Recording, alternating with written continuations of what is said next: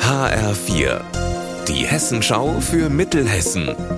Hier ist das Studio Gießen.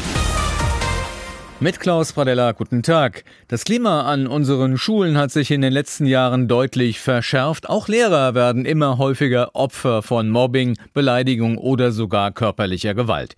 Das ist jedenfalls das Ergebnis einer Befragung der Uni Gießen im Auftrag des Deutschen Beamtenbundes. Danach haben drei Viertel der hessischen Lehrkräfte im Laufe ihres Berufslebens schon einmal verbale oder körperliche Gewalt erlebt. Fast 16 Prozent machten diese Erfahrung in den letzten zwölf Monaten.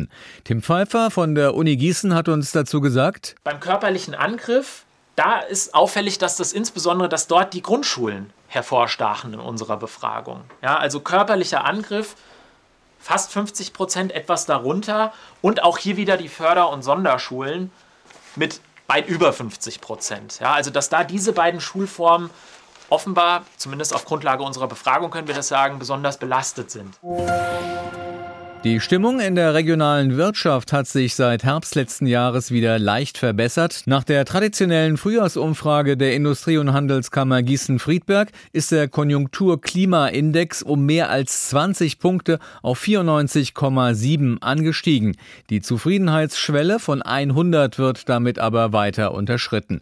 13 Prozent der befragten Betriebe rechnen künftig mit einer besseren Geschäftslage. Etwa ein Drittel befürchtet aber schlechtere Umsätze.